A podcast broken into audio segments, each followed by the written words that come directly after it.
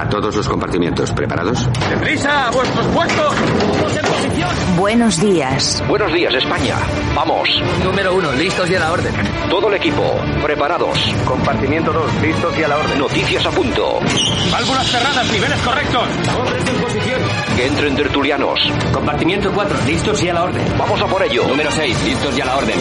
Santiago Fontenla, preparado que entramos. Compartimiento 8, listos y a la orden. Comenzamos Buenos días, España. Compartimiento 10, listos y a la orden. A por ello, vamos.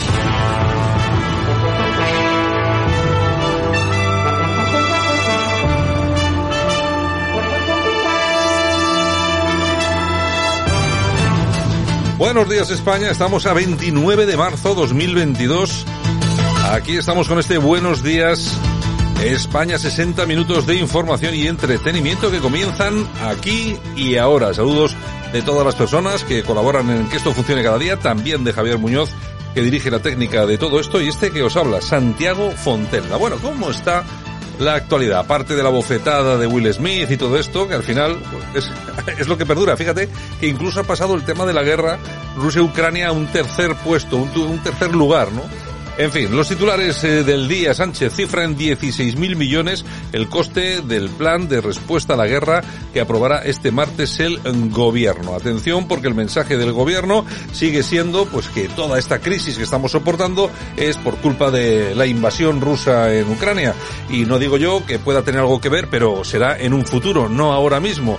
Todo lo que estamos viviendo es responsabilidad absoluta y llanamente del gobierno que tenemos, no de la guerra con Putin, así que esos eh, ese tipo de cuestiones hay que dejarlas para otro momento. El PP se abre a apoyar medidas del gobierno y pide bajar impuestos como se acordó en la conferencia de La Palma, mientras el gobierno aplicará una bonificación mínima de 20 céntimos por litro de combustible a todos los ciudadanos. El gobierno aumentará también un 15% el ingreso mínimo vital durante los próximos tres meses y destinará 430 millones a agricultores, ganaderos y pescadores dentro del plan de choque a la guerra. Volvemos con la guerra. Parece que todo lo que nos está pasando no tiene nada que ver el gobierno, no tiene nada que ver el señor Pedro Sánchez, es todo culpa del señor Putin. Bueno, Vox que tacha de bluff las medidas de Sánchez y critica que la bajada del combustible no sea con impuestos. Mientras tanto, Unidas Podemos se ve se ve reforzado al dejar su impronta en el plan anticrisis y recose sintonía con PSOE tras varios choques. Robles reafirma el compromiso para subir la inversión en defensa y Francia llama a gastar más y mejor. Atención porque es precisamente esta clase política que hace cuatro días nos decía que el Ministerio de Defensa no hacía ni falta, son los que están ahora subiendo la inversión en defensa. ¿Para qué suben la inversión en defensa? Bueno, por la guerra de Putin, que es lo que está todo de moda. Pero realmente eh, eh, Putin es nuestro enemigo, Ucrania es nuestro enemigo, ¿no? ¿no? Ellos tienen una guerra allí un poco lejos, eh, en la que, bueno, cuanto más lejos nos mantengamos mejor, que las bombas nunca se sabe dónde pueden caer, pero claro, nosotros tenemos un problema de seguridad, pero no con Rusia, tenemos un problema de seguridad con Marruecos, están asaltando día sí día también nuestras fronteras. Y no solo eso, se está conformando una especie de paraguas marroquí sobre Ceuta Melilla y también sobre las Canarias, que es muy peligroso. Ahí es donde está nuestro peligro y nuestras inversiones en defensa tienen que ir orientadas precisamente a ese problema que cada vez crece más. Bueno, la ONU que nombra a un mediador para lograr un alto el fuego humanitario en Ucrania y un negociador ucraniano y el millonario Roman Abramovich que sufren síntomas de posible envenenamiento. No sé si será cierto o simplemente será otro otra fake news de estas que nos cuentan. En fin, eh, oye, que aquí todo el mundo envenena muy bien. Y el Kremlin avisa de que no dará gas por caridad a los países que no quieran pagarlo en, en rublos. Mientras tanto, alrededor de 160.000 personas siguen atrapadas en Mariupol. Así que la guerra sigue, la guerra continúa. Por cierto, se ha cumplido un mes hace, nada, hace un par de días. Y hoy vamos a hacer un especial con el coronel Enrique de Vivero sobre la guerra. Va a ser la pregunta eh, muy sencilla. ¿Quién va ganando la guerra? ¿Rusia o Ucrania? Ninguno de los dos. ¿Qué armas se han utilizado hasta ahora? Vamos a, vamos a hablar con él, que yo creo que va a ser un asunto bastante interesante. Y Delgado decide que Anticorrupción siga investigando el contrato del hermano de Ayuso. Hombre, claro, cómo no. Hay que mantener ahí la tensión con la señora Ayuso y el PP amplía su denuncia en anticorrupción por contratos del gobierno y pide aclarar si hubo fondos europeos. Bueno, pues así está la situación y así la vamos a comentar en este Buenos Días España. Comenzamos. Aquí te lo contamos. Buenos días España. Buenos días.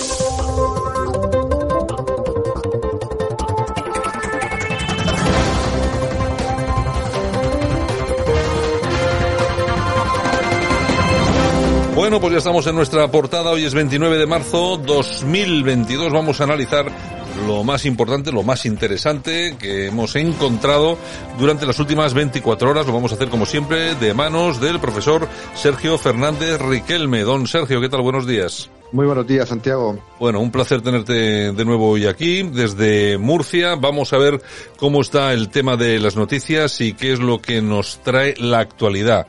Bueno, que nos trae un poco de todo, como ya va siendo norma y costumbre. Pero bueno, en todo caso, eh, uno de los temas eh, principales y que más preocupan a los ciudadanos es esa famosa bajada de impuestos. Eh, Sánchez parece que nos ha engañado a todos y se niega a bajarlos y sobre todo a la gasolina, como se comprometió en La Palma.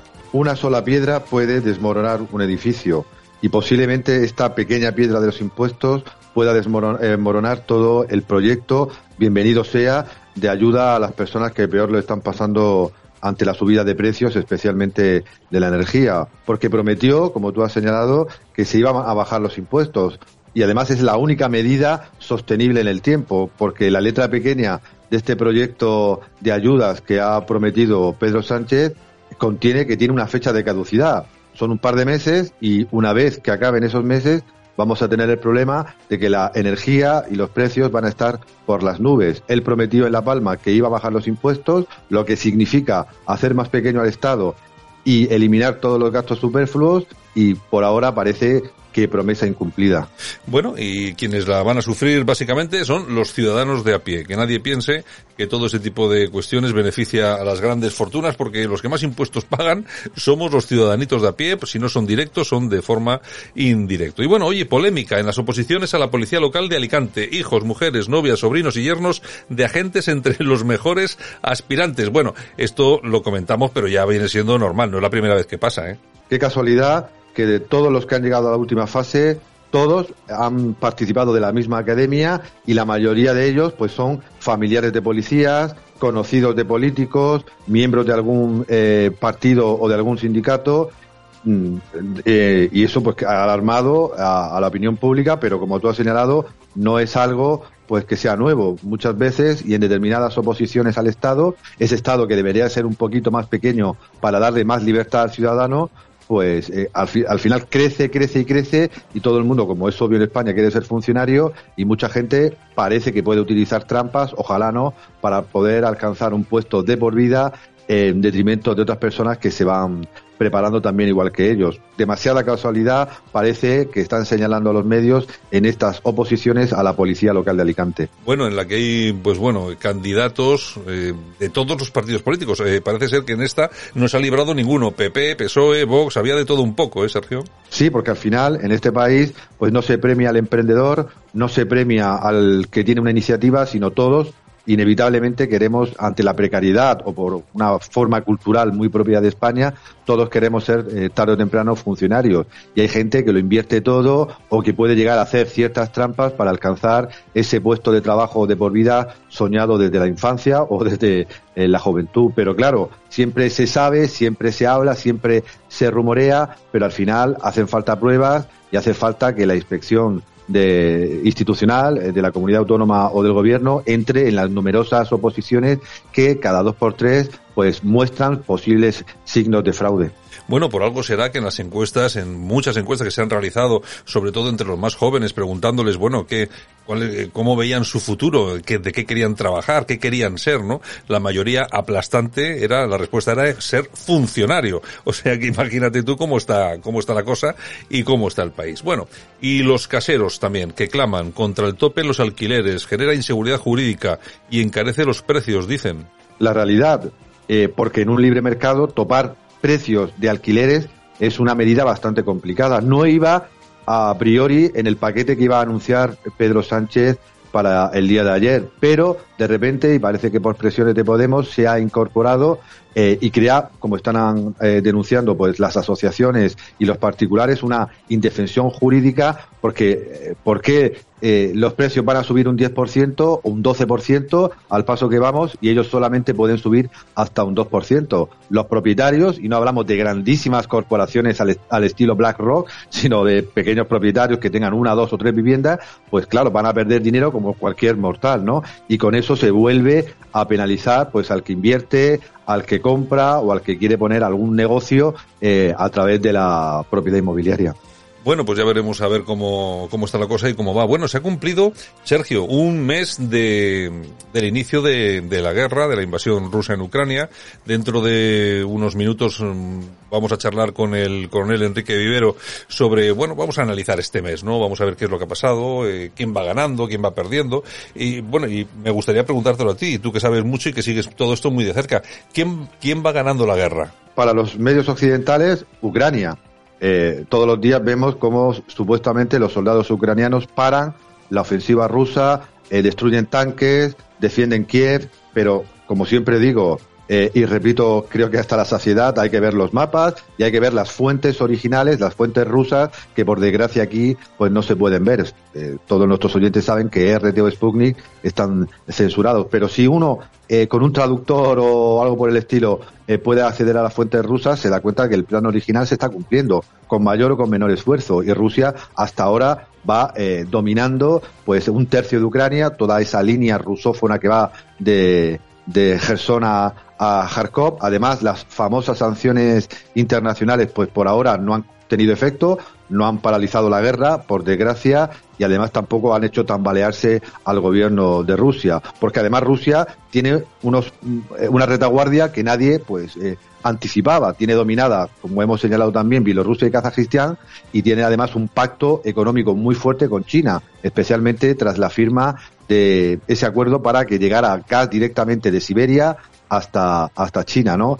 Eh, la información hay que buscarla, somos mayores de edad, somos libres y tenemos que intentar informarnos para ver que por desgracia esta guerra eh, la va ganando Rusia porque además la ha convertido, como he señalado en algún otro lugar, en una guerra étnica, eh, buscando el apoyo de la población rusófona y además intentando quedarse para siempre con esas regiones que considera históricamente suyas. Bueno, el presidente del gobierno Pedro Sánchez ya ha cifrado en 16.000 millones el coste del plan de respuesta al impacto de la guerra en Ucrania que va a aprobar hoy el Consejo de Ministros y que incluye el veto a los despidos y la bonificación con un mínimo de 20 céntimos el litro de combustible a todos los ciudadanos, no solamente a los eh, transportistas. Me llama mucho la atención esto que es un plan de respuesta al impacto de la guerra en Ucrania. Yo sigo eh, sigo pensando que ese impacto es eh, a todas luces ficticio porque nosotros realmente tanto de Rusia como de Ucrania dependemos muy poco, ¿no? Claro, en primer lugar, y como he dicho antes, bienvenido cualquier apoyo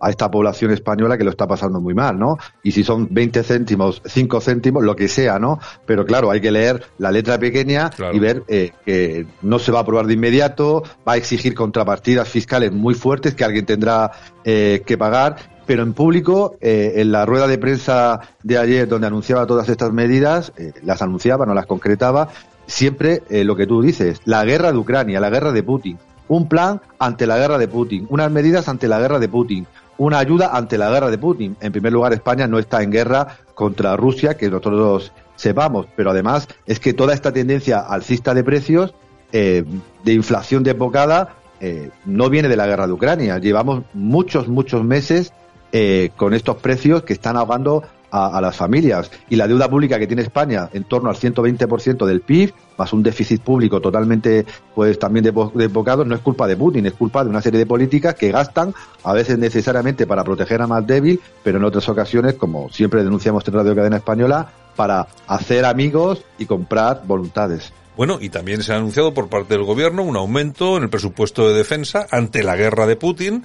Y lo que yo digo, Sergio, vamos a ver, nosotros qué problema tenemos con Putin o con Ucrania. En todo caso, habría que aumentar ese presupuesto en defensa porque tenemos un problema muy real con Marruecos. Lo dijo el otro día Biden hay que echar a Putin del gobierno. Es decir, al final parece que toda esta guerra que, eh, estamos viviendo en Ucrania, pues tenía un, un, origen que parece que va a ser cierto. Y los pobres ucranianos son simplemente moneda, moneda de cambio entre, entre potencias. Y España, pues no sé qué hace, pues eh, sancionando a Rusia porque no sanciona a Siria, ni sanciona a Yemen, ni sanciona a Arabia Saudí, si a Rusia, cuando recordemos, la, eh, eh, Ucrania no es miembro de la OTAN ni miembro de la Unión Europea, y bienvenido sea el gasto militar.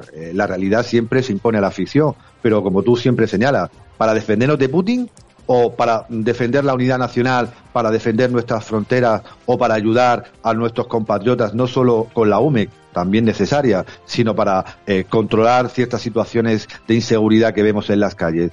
Mucha, mucha, muchos de nuestros oyentes van a otros países y ven militares eh, patrullando las calles y muchos te dicen que se sienten incluso más seguros, ¿no? Claro. En una democracia, eh, la- los soldados, eh, gracias a Dios, tienen unos límites y una serie de controles. Por tanto, bienvenido sea el gasto militar, pero eh, habrá que saber para qué lo utilizamos. No sé, hombre, vamos a ver, yo con esto no quiero hacer de menos a la policía ni a la Guardia Civil, válgame, válgame Dios, pero desde luego tú llegas a una estación y te encuentras con cuatro militares con sus eh, pedazo de, de fusiles de asalto y tal y cual, y hombre, algo más de seguridad te dan, Claro. sin lugar a dudas, Sergio. Yo en Hungría, eh, la última vez antes de la pandemia, eh, cuando fui a un congreso, nada más bajar del, del avión y, y cruzar el hall del, del aeropuerto, me encontré con dos pedazos de militares con 12 metralletas y la verdad es que yo me sentí muy seguro y fui luego por la ciudad, una ciudad súper segura. Es decir, el ejército está para servir al ciudadano en una democracia, para protegerla de enemigos externos, pero también de enemigos internos. Bueno, y eso de internos, queda claro, no hace falta es- especificar más. En fin, don Sergio, un abrazo, mañana regresamos. Un abrazo. Aquí te lo contamos. Buenos días España. Buenos días. Media España hoy preguntándose en los grupos de WhatsApp cómo va a ser el descuento a los carburantes de 20 céntimos por, por litro. Eh, Esto entra en vigor el viernes, ¿verdad? Bueno, el objetivo que tenemos es que entre en vigor eh, efectivamente el día 1, el día 1 habíamos previsto. El día sí. uno, que es eh, este viernes. El conductor va a ir a la gasolinera y va a ver ya eh, en el precio directamente repercutido el, el descuento. Él no va a tener que hacer nada para que se lo devuelvan. No, lo que estamos justamente es viendo cómo articularlo en un mercado que tiene grandes operadores que están integrados verticalmente, pero también pequeñas gasolineras que a lo mejor no se suministran de estos grandes operadores y lo que estamos viendo es cómo conseguir una medida que sea lo más ágil y lo más eficaz posible. Claro, porque las gasolineras de Repsol o de BP sí que pueden adelantar ese dinero, pero una pequeña gasolinera que no dependa de estas grandes, ¿cómo va a adelantar esos 20 céntimos por litro para todo el mundo que vaya a repostar allí? Se, se- se queda sin ese músculo con el que poder hacer frente Pues a esto. justamente son los temas que estamos eh, terminando de perfilar. ¿Cómo vamos a asegurarnos de que todos los ciudadanos... Bueno, yo si quieren ustedes se lo traduzco. Eh, de momento olvídense de la reducción de los 20 céntimos. En todo caso hay dos temas muy importantes en relación con esto. Por un lado, nos han subido la gasolina 80 céntimos y ahora nos bajan 20. Es decir, nos siguen robando 60. Es básicamente todo impuestos. Es decir, que no le engañen a nadie. Nos están robando a manos llenas para, para a manos llenas para pagar luego las tonterías que les contamos cada día aquí en el precio justo. Para eso, para eso están cobrando. Han subido 80 céntimos, bajan 20, nos siguen subiendo 60, nos siguen robando 60 céntimos. Y luego hay otra cosa que es muy importante. Estamos viendo, vamos a ver cómo podemos hacer que las gasolineras bajen estos 20 céntimos. ¿Cómo es posible? ¿Cómo vas a hacer que las gasolineras bajen 20 céntimos si hay libertad de precios? Claro, efectivamente. Tú a ellos les bajas el precio de la gasolina para que lo apliquen, pero es que hay libertad de precios. ¿Qué va a ser? Gasolinera por gasolinera que te demuestre, mira, yo ayer tenía el precio a 1,70 y hoy lo tengo a 1,50. ¿Vas a, vas a hacerlo así? ¿Cómo, cómo se va a hacer? Es que eso es imposible. Lo que hay que hacer es no dar una ayudita de 20 céntimos el litro porque sí. Lo que hay que planificar es una política de verdad eh, que rebaje todos los precios de las gasolinas y bueno y demás cosas, de la luz y tal y cual, pero hacerlo y lógicamente al gasolinero que se pase y que se vaya por las nubes, pues simplemente que el señor que lleva un coche no entre a echar gasolina. Pero es que, ¿cómo vas a articular la rebaja de 20 céntimos? Que no va a ser, que no va a ser. Que no, que no, que no. Esto es súper, súper complicado. Hay que llenar la despensa de la ministra Yolanda Díez, 800.000 con gambas y cositas de esas. ¿Cómo no van a bajar la gasolina, Para eso, señores? para eso sí que, para eso sí que hay dinero. Buenos días, España.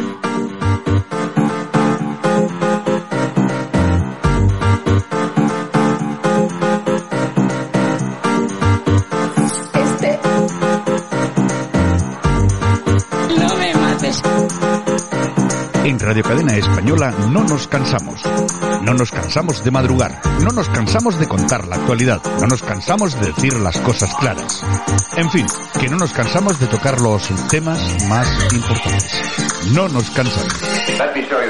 No me mates, Romero. Este es el ministerio de todas las mujeres, de todas las mujeres.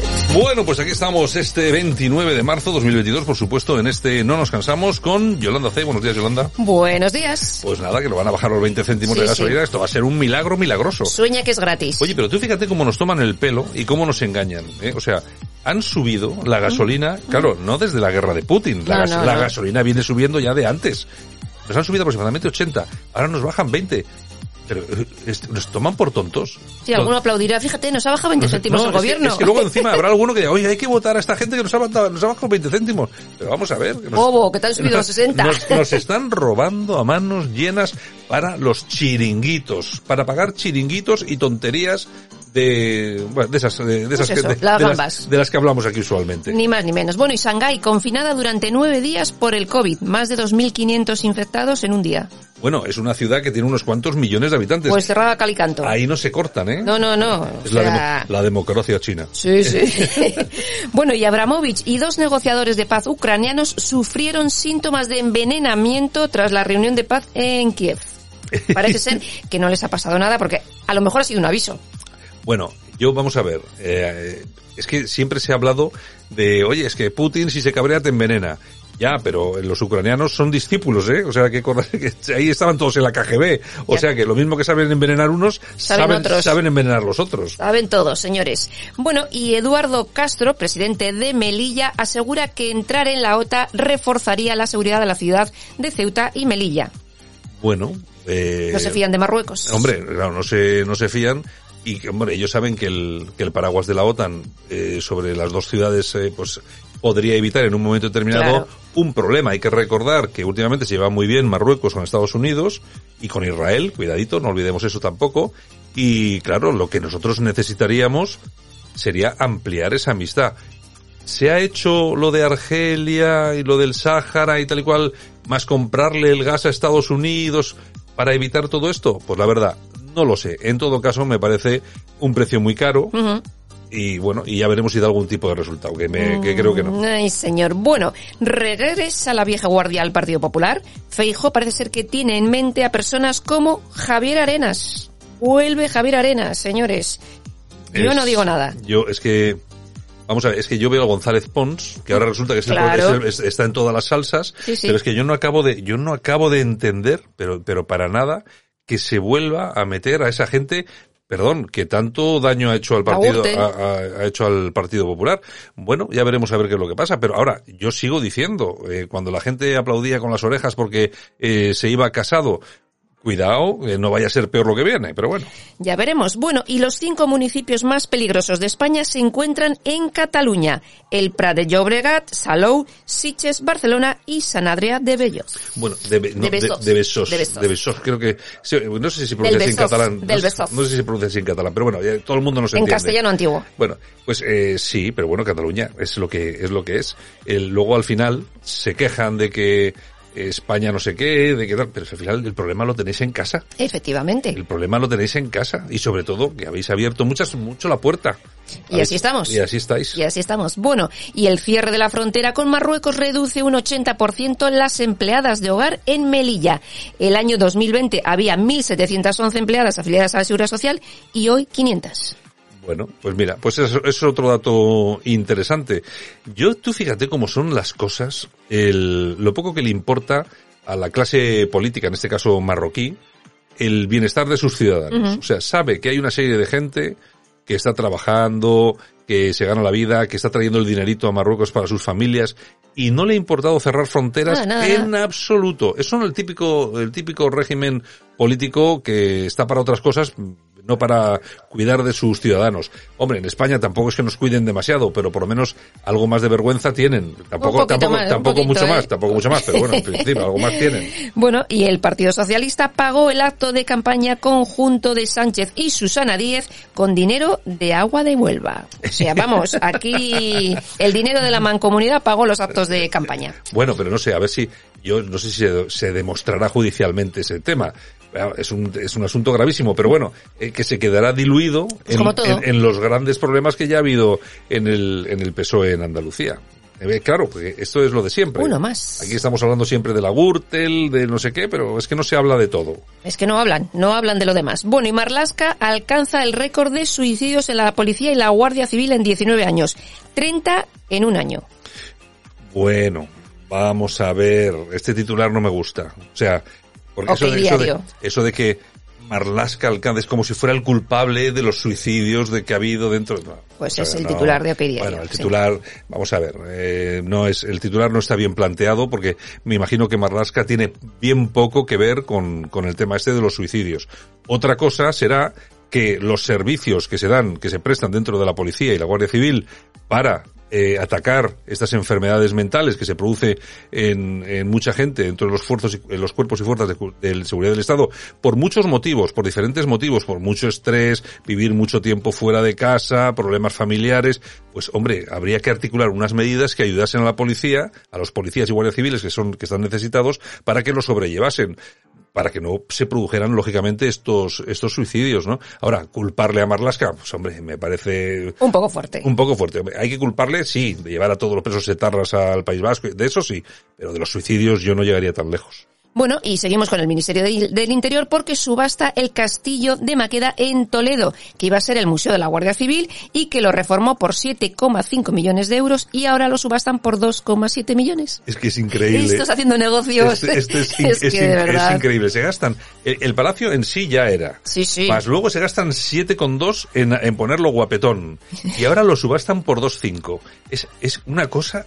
Y, y nadie dice nada. Y nadie dice nada, oye. Oye, ¿dónde está la, la oposición? Yo- es que yo ahora me imagino, pues no sé, a los del PP o a los de Vox con las pancartas allí diciendo, estos señores son unos ladrones, nos han engañado. Pues nadie dice nada. Nadie dice Nadie nada. dice nada. Y seguimos con el gobierno porque ahora admite que se equivocó al llamar ultraderechistas a los camioneros. Fuentes de Moncloa aseguran que no estuvimos finos. Hombre, a buenas, a buenas horas mangas verdes, que ya de esto hace ya un, hace ya unos cuantos días, eh. De todos ¿a quién se le ocurre al pueblo llano, autónomos, que van a manifestarse, que, que están pidiendo, que puedes estar de acuerdo o no, que te puede gustar más o menos el camionero de turno, que, vale, pero de ahí a llamarles porque se manifiestan y porque piden una serie de cuestiones económicas ultraderechistas, pues bueno. Así es. Venga. Bueno, y nos vamos a la tribuna del País Vasco porque nos cuentan que empresas del hijo de Joe Biden financiaron presuntamente investigaciones en los laboratorios de armamento biológico de Ucrania. Sí, parece ser que hay bastantes datos, los adelanta la Tribuna del País Vasco, se pueden leer en latribunadelpaisvasco.com.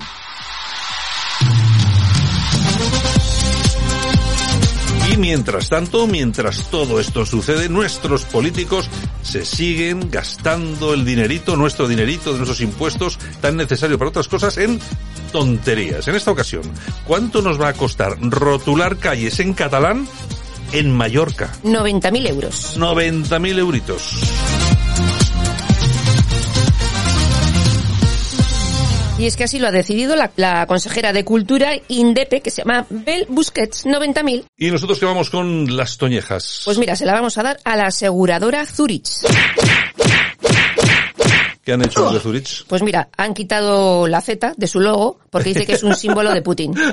Es que manda huevos, ¿eh? O sea, toda la vida con la Z de Zurich y ahora la quitan porque Bueno, es un símbolo oye, de Putin. y- oye, ¿qué van a hacer ahora con las películas del zorro? Ya te digo, la Z del zorro. Es que, Es que, es vamos que, a ver. somos... Es que vamos a ver, ¿qué tendrá que ver una cosa con la otra? Hombre, yo imagino que los de la empresa habrán valorado. Vamos a ver, a nivel de marca esto nos perjudica. Es posible que lo hayan pensado, que tengan algún estudio de mercado o lo que sea. Pero es que vamos a ver si de verdad que un negocio que lleva 150 años funcionando con la Z se tiene que quitar ahora el logotipo por la guerra de, de Ucrania y Rusia. En fin, bueno, ¿qué tenemos en Ay, eh, aplausos. para quién? Pues para Alauda Ruiz de Azúa. ¿Qué ha hecho? Pues es directora de cine y ha triunfado en el Festival de Cine de Málaga con la película Cinco Lobitos, mejor película, actriz y guion. Cinco lobitos tenía la loba, ¿no? Exactamente, y es de Baracaldo.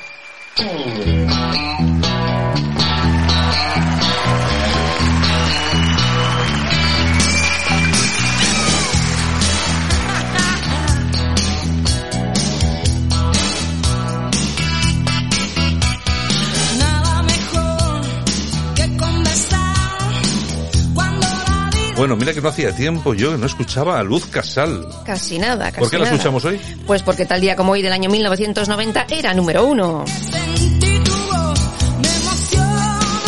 Se hace 22 años, ¿no? Nada, hace nada. No, no, hace... No, del 90. Hace, ah, hace 32 Eh, años. Exactamente. Con ese tema, 32 añitos.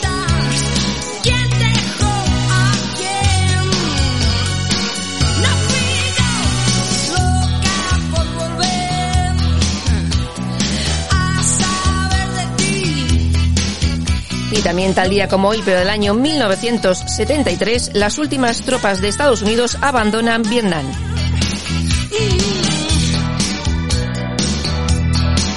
Y nos vamos al año 1968 porque tal día como hoy de ese año nace la modelo y Miss España en el año 1990, Esther Arroyo. Y también tal día como hoy, pero del año 1939, nacía el actor Terence Hill. Y también tal día como hoy, pero del año 1964, nace la modelo Elle Macpherson.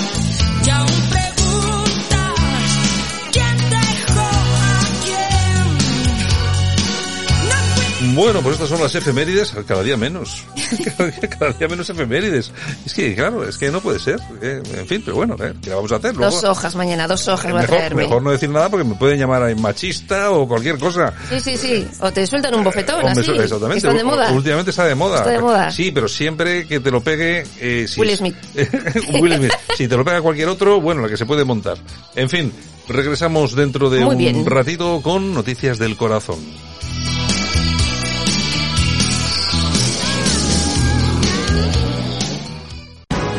Aquí te lo contamos. Buenos días España. Buenos días. Bueno, vámonos hasta Málaga. Ahí está nuestro buen amigo Enrique de Ibero, el coronel legionario, que nos echa un cable en todo esto de las cosas militares. Don Enrique, ¿qué tal? Buenos días. Hola Santiago, buenos días. Bueno, un placer tenerte como siempre. Eh, siempre últimamente hablamos eh, no solamente de cosas de guerra, sino de la guerra, porque es la que tenemos ahí eh, más a mano y la que por lo menos más noticias y titulares nos está dando. Bueno, si te parece, vamos a hacer, se cumple un mes, se ha cumplido un mes hace un par de días del inicio de esa invasión de Ucrania o esa operación militar que como lo llaman en, en Rusia.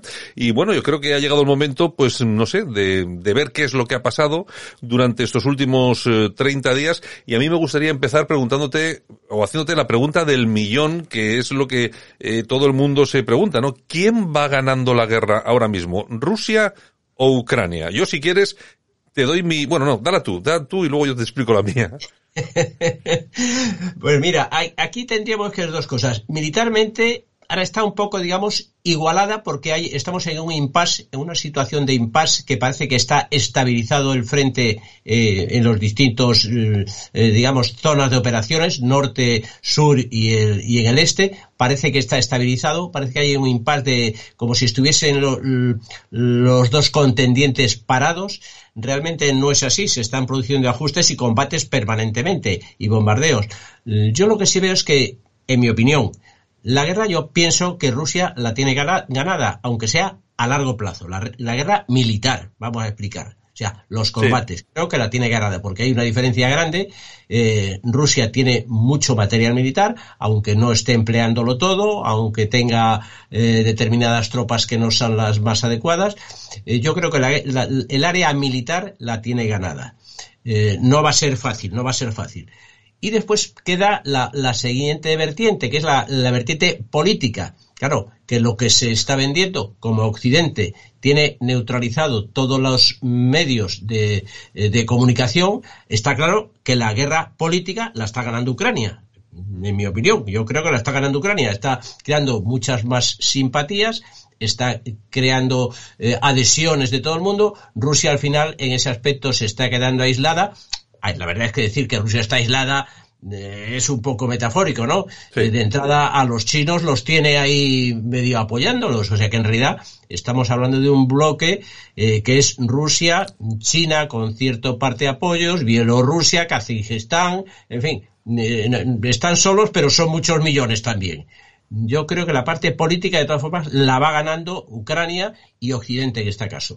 Bueno, yo mi, mi punto de vista sobre el tema es, uh, se parece al tuyo, y yo, pero yo creo que ahora mismo la guerra eh, la va ganando Ucrania y digo la guerra eh, en general uniendo todos los aspectos. El aspecto militar que seguramente vaya ganando Rusia pero es que en todos los demás eh, yo creo que va ganando de calle Ucrania porque está manteniendo esa figura pública en medios de comunicación eh, de imagen etcétera y sobre todo bueno se han convertido pues todos los ciudadanos ucranianos en verdaderos héroes que aguantan la invasión rusa. Bueno toda esta toda esta historia que se ha montado aquí y yo creo que sí que los ucranianos ahora mismo eh, son los, los protagonistas de esta historia.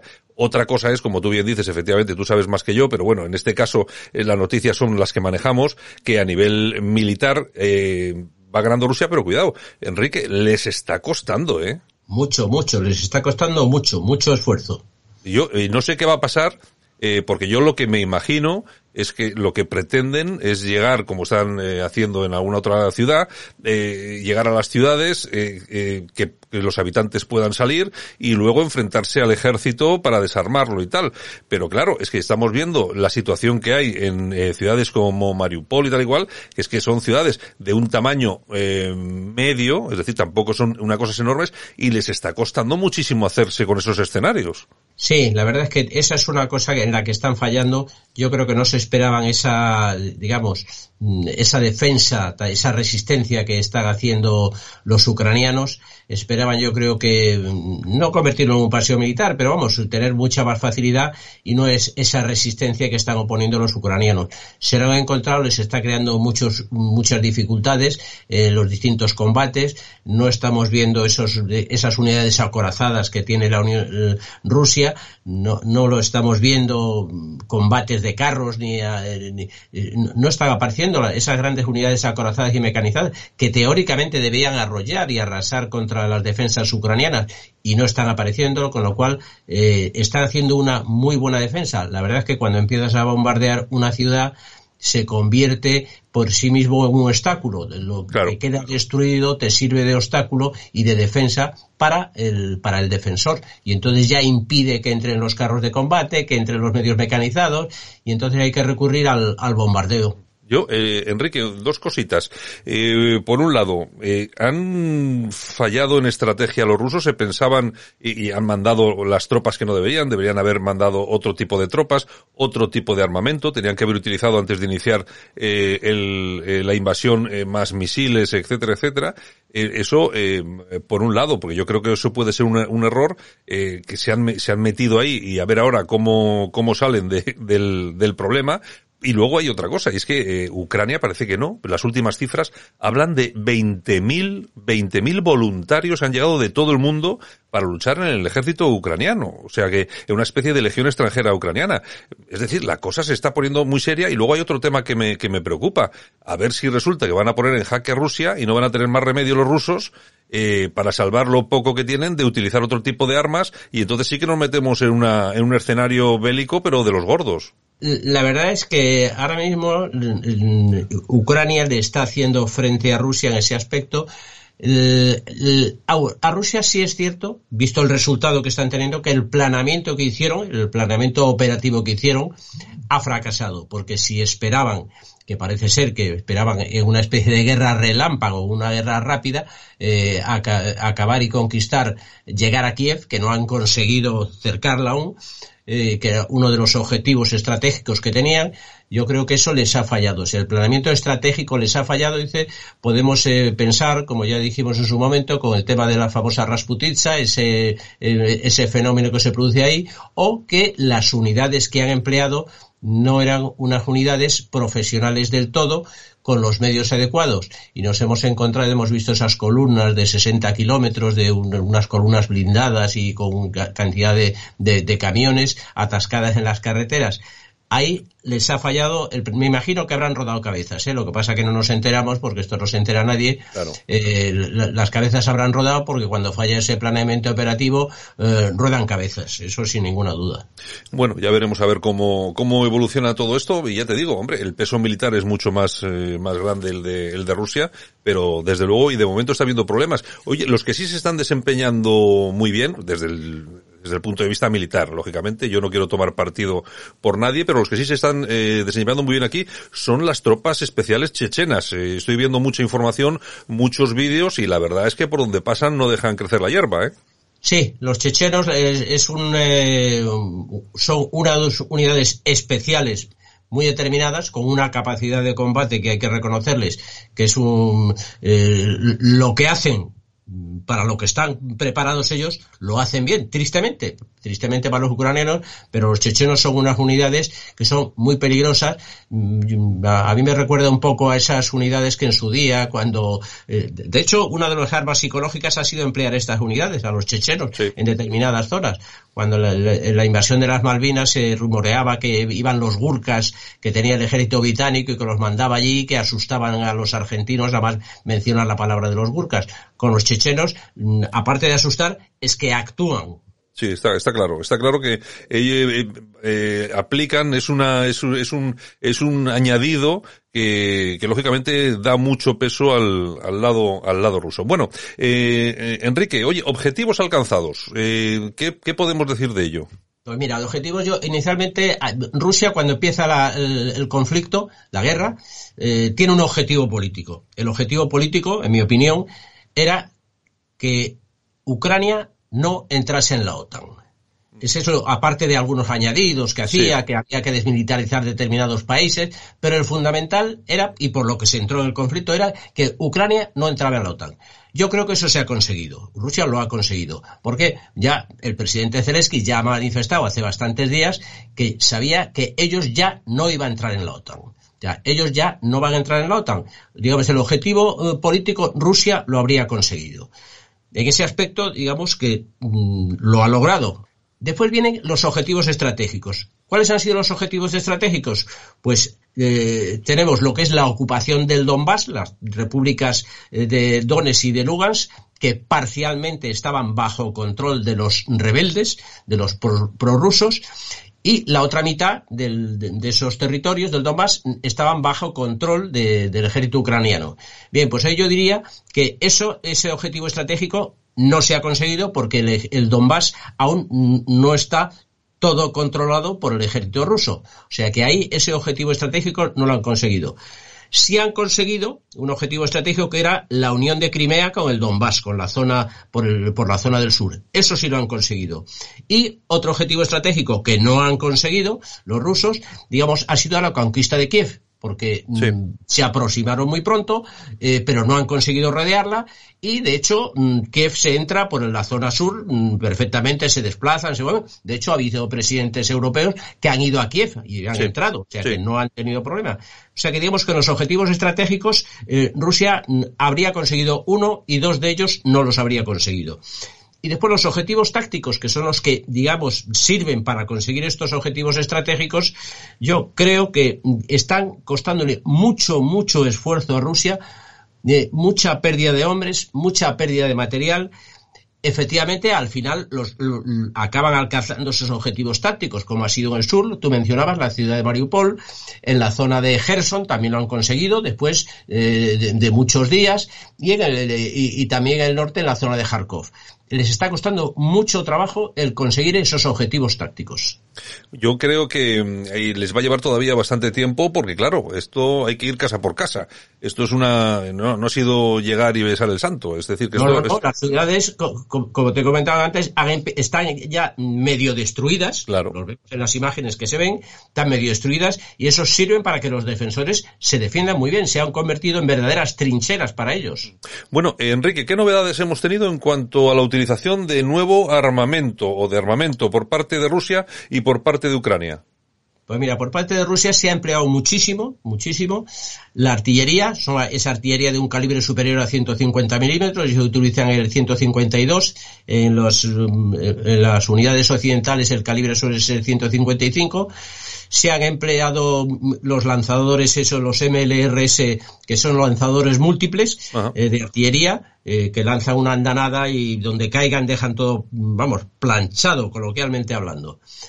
Se han empleado muchos misiles, se han empleado misiles también, de misiles tipo crucero se han empleado, no de carga nuclear, de carga convencional, eso sí es cierto. Se ha recurrido mucho a los ataques aéreos, que en un principio eh, se consiguieron neutralizar todas las bases aéreas y acabar con la aviación eh, ucraniana. Se ha recurrido mucho a los ataques aéreos. Incluso han atacado poblaciones, bases aéreas que están próximas a la frontera con Polonia. Se han empleado las famosas munición de racimo, en la zona de Kharkov se han empleado municiones de racimo. Estas municiones de racimo son unas municiones que cuando mm, explotan se, se, desprende de ellas una submuniciones que provoca eh, una dispersión del radio de acción de la explosión. No es un proyectil solo el que cae, sino que son 20 o 30 proyectiles los que salen de cada, eh, de cada proyectil que se ha lanzado, con lo cual el daño es mucho mayor. Se han empleado, como vimos ya, eh, bombas eh, termobáricas, que ya las hemos mencionado aquí en una ocasión, en uno de nuestros programas. Se han empleado bombas termobáricas se han realizado ataques cibernéticos, curiosamente. Curiosamente ya ha habido ataques cibernéticos que no han tenido el éxito que ellos preveían y estaban intentando neutralizar la Internet que tiene montada Ucrania a base de apoyos de, eh, satélites que eh, Occidente, Estados Unidos ha puesto para que puedan tener Internet. Y lo que no hemos visto, como hemos comentado al principio, han sido los combates de las unidades de carros y de los elementos mecanizados. Se está combatiendo la infantería unos contra otros, por eso hay tantas bajas, aunque también hay desinformación en esto porque Rusia no da las bajas, eh, eh, Occidente sí le da, Ucrania da unas cifras muy grandes de bajas, eh, se habla de, de, de 40.000 soldados rusos muertos. claro, no hay confirmación, es difícil verlo. estamos viendo por otro lado unas imágenes, las vi yo ayer, unas imágenes muy desagradables de unos soldados rusos que habían cogido prisioneros eh, la verdad es que eran muy desagradables, no me quiero referir a ellas para no, eh, si el que las haya visto habrá visto que no son nada edificantes esas por parte de, del ejército que ha acogido a los prisioneros. Sí, Ucrania. Y hasta ahí, digamos, lo que habría empleado Rusia. Bueno, en, en cuanto a Ucrania, bueno, eh, poco asunto, ¿no? Ucrania sí ha, empleado, claro, los aviones se lo habían destrozado, los carros de combate los tiene yo creo que inutilizados, parados, porque no están apareciendo por ningún sitio, y lo que sí ha empleado mucho ha sido los misiles, eh, las armas contra carro portátiles. Sí. Armas contra carro, sí, porque se les han dado muchas, y eso es lo que ha, conseguido, digamos, neutralizar en, una gran parte a esas, a, esos carros de combate enemigos que se estaban desplazando obligatoriamente, los rusos obligatoriamente, por carreteras, porque por todo terreno dada la famosa Rasputitsa que ya hemos comentado, pues es muy difícil, muy difícil desplazarse por todo terreno. Sí se han empleado unos sistemas de misiles, de eh, antimisiles de crucero, porque una de las cosas que han conseguido ha sido neutralizar a esos misiles crucero eh, que está empleando Rusia. Después también se ha empleado mucho fuego de morteros, poca artillería por parte de Ucrania, pero sí muchos fuegos de morteros. los morteros son unas armas ligeras que sí, yo creo que se las han proporcionado a Ucrania. No se ha hablado de ellas, pero yo estoy convencido que se las han dado. Y las que tenían los ucranianos. Es un, es un arma muy interesante el mortero, ya lo comenté en su momento. Sí, sí, sí, Después tenemos los misiles antiaéreos o los Stinger, que son los que, vamos, suponemos que son Stinger porque son los que les da los países europeos que utilizan este, fundamentalmente Estados Unidos. Entonces, estos misiles antiaéreos sí sirven por lo menos para derribar a los aviones que hemos visto que han derribado algunos aviones y algunos helicópteros, y que realmente eso sí les está haciendo daño y después el empleo de los francotiradores, que están haciendo su labor, esa labor callada, que de vez en cuando ocasiona esas bajas que merman mucho la moral de la tropa. Exacto. Bueno, eh, nos quedan un par de minutos, eh, Enrique. ¿Qué nos dice sobre la perspectiva de la guerra? En mi opinión, la guerra es una guerra de desgaste ahora mismo por ambos lados. Eh, se están dando tiempo para llegar, para proseguir las negociaciones que continúan y para conseguir unas posiciones de ventaja.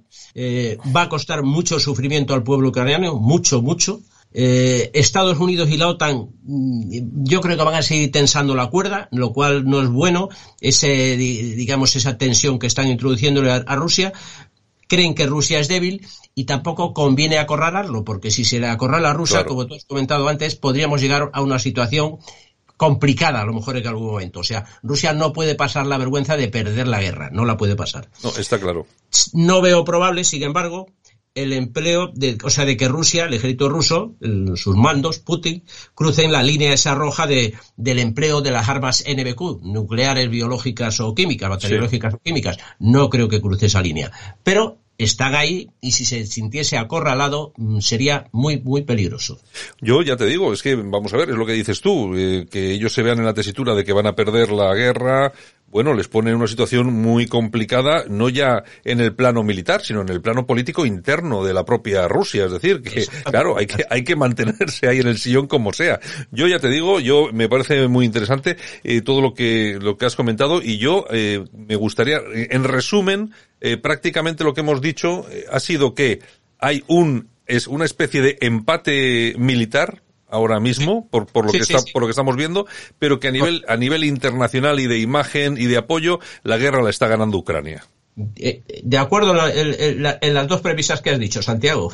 En fin, bueno, pues nada, pues es, el, es un poco el vistazo que le hemos echado a estos 30 días de guerra que se está produciendo tras la invasión rusa en Ucrania y por supuesto lo hemos hecho con, con quien sabe, nuestro coronel Enrique de Bebero. Un abrazo muy fuerte, Enrique. Hasta la próxima. Santiago, buenos días y muchas gracias. Si ya no lee periódicos, si está cansado de que todos le cuenten lo mismo de la misma forma y al mismo tiempo, confíe en la tribuna del País Vasco. Si cree que la libertad es lo más importante que Occidente ha dado al mundo, si cree que todavía hay valores indiscutibles, si está orgulloso de su familia, de su historia y de sus creencias, de sus raíces y de su cultura, lea la tribuna del País Vasco si por el futuro de sus hijos está dispuesto a resistir, a militar en la nueva contracultura conservadora y a denunciar los nuevos totalitarismos que nos amenazan, cuente con la tribuna del País Vasco. Si no hace falta que le expliquemos en qué consiste elegir la píldora roja, usted es de los nuestros. Lea la tribuna del País Vasco en latribunadelpaisvasco.com. Aquí te lo contamos. Buenos días España. Buenos días.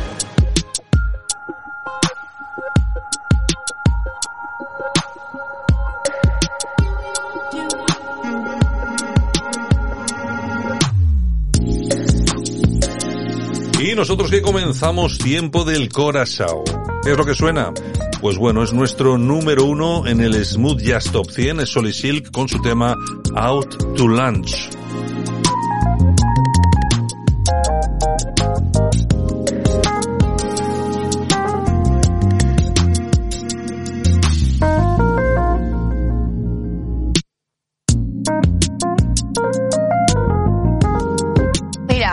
Mí la broma me parece que está fuera de lugar porque cuando a una mujer o un hombre se le cae el pelo o tiene algún problema de salud, que se mofen ante tantos millones de personas o aunque sea en una sala con 10, me parece de mal gusto. Ahora, yo le pediría a Will Smith o a cualquier hombre que me deje a mí defenderme. Porque para mí es una doble humillación, no solo que se rían de un problema mío, sino que mi marido dé la cara o mi pareja por mí. Yo tengo capacidad como mujer para poder defenderme y tengo las armas necesarias para decirle a ese señor lo que quiero decirle. Bueno, y todo esto a cuenta de la famosa bofetada, que no ha sido puñetazo, fue bofetada, de, de Will Smith mm. al presentador, al cómico. Vamos a ver, todo esto viene de qué, porque aquí eh, se cuenta mucho eh, la cuestión, pero de verdad no se dice lo que dijo el cómico.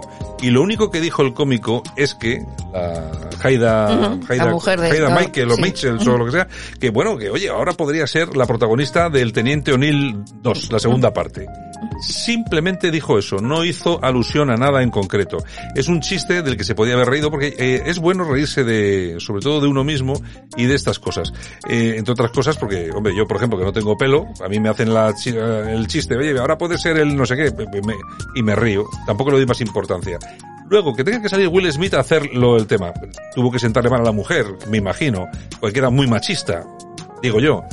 Y luego... hablando de una enfermedad Bueno, una enfermedad. Es que, es que, quedar- Una es que- enfermedad. es quedarte calvo, coño, que no es que vamos a ver que no te mueres por eso. O sea, es como si de, no, es que es- tienes las uñas largas, chica, es que vamos a ver, son cosas que no, eh, no son graves. Ya, pero Eh, vivimos en unos tiempos en que eso, la gente es muy sensible. no, De todas formas, y hay que tener una cosa en cuenta. Vamos a ver, en estos tiempos, en el que siempre estamos hablando del no a la violencia y tal y cual, yo no oigo más que justificar a Will Smith. Vamos a ver, Will Smith ha utilizado la violencia delante de cientos de millones de personas contra otra persona. Por lo tanto, fuera la estatuilla, expulsado, y ahora, si yo fuera el, el agredido, que se prepare porque la querella, que yo creo que va a caer, y, y como caiga la querella va a tener que pagar unos cuantos millones de dólares. Yo creo que ¿eh? no va a caer querella. Pues yo creo que debería caer. Yo creo que debería caer. Se ha comportado, per- perdón, no es la primera vez que Will Smith golpea a alguien en público, ¿eh? Ya lo ha hecho con- incluso con algún periodista.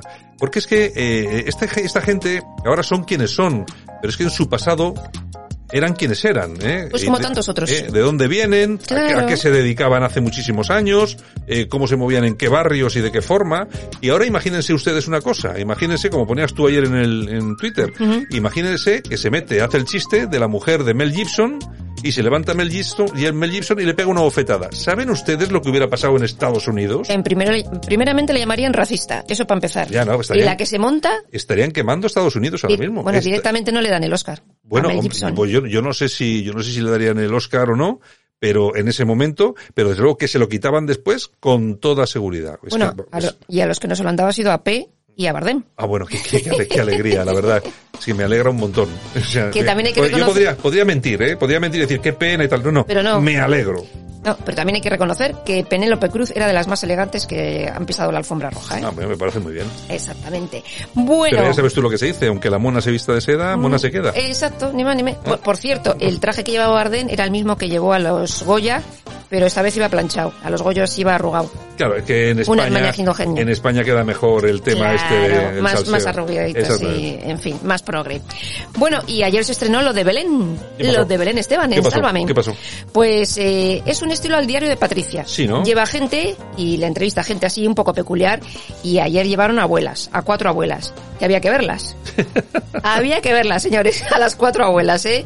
De, menos una que tenía 55 años y era culturista, era abuela, las otras tenían una media de 69, 71 60 y 76. Hombre, sí, sabes, sabes una cosa, eh, Yoli, es que las, las abuelas y los abuelos ya no son como los de antes. Exactamente. Es que antes, antes una persona de 55, 60 años eh, estaba envejecida porque era otra forma de vida, otro tema, el trabajo era diferente. Y ahora, un tío de 55 añitos como yo, pues soy un chaval, soy un chaval, guapetón, con la melena larga, sin problemas en la vista. Oye, que yo me acuerdo de ver a mi madre con 50 años y no tenía nada que ver a yo misma con 50 años. No, no, que no, no, está claro, está, claro que eso, eso ha cambiado muchísimo. Bueno. Bueno, habrá, eh, vamos a esperar a, las audiencias, las comentaremos mañana porque hoy Han dado un giro Sálvame. ¿eh? Han cambiado, han cambiado formatos, han cambiado... va- vamos a ver si son capaces. Me parece también que queda bastante resultón el tema del Limonti con Jorge Javier y, Y Adela. y Adela. Ujú, Mucho mejor que con Patiño y Sí, Terelu Campos. Sí, bueno, y Terelu ha desaparecido. Es que van a presentar el de Lu, el Sálvame, los viernes. Ah. Ella y Patiño. Ah, bueno, bueno, o sea que hay guerra, o sea que hay guerra. Ay, ay, ay. Bueno, pues están renovando, pero no, no sé si van a solucionar el problema de Salvador. Andan también ahí con una especie de docuserie de Isabel Pantoja, que también les puede dar sí, un poquito igual, de igual puede tirar un poquito, igual puede tirar un poquitín para arriba. Pero bueno, y para terminar, Leonardo DiCaprio creará un complejo industrial en Trujillo, en Cáceres. Su empresa, Diamond Fortune, pues invertirá 700 millones de euros, creará 300 puestos de trabajo y fabricarán pues diamantes sintéticos realizados de forma sostenible. En Trujillo. En Trujillo, sí, porque allí hay unos yacimientos importantes. Exactamente, y ahí se va el amigo Leonardo DiCaprio a hacer una, inver- una inversión importante, ¿eh? 700 millones. Sí, señor. Ni más ni menos. Bueno, es muy importante, sí, sí que es verdad. Eh, ¿eh? Sí, sí. Es una ciudad de 9.000 habitantes. Ya, ya. Bueno, Yolanda, hasta esta mañana. Pues un besito a todos, a disfrutar y pasarlo bien. Bueno, y nosotros que ya nos vamos, vamos a coger la maleta, que nos vamos.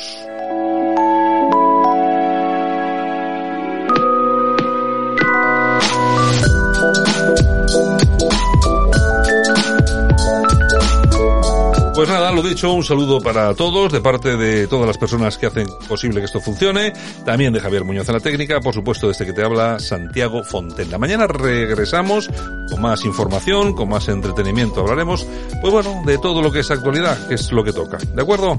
A cuidarse mucho. Un abrazo. Gracias. Chao. Hasta mañana.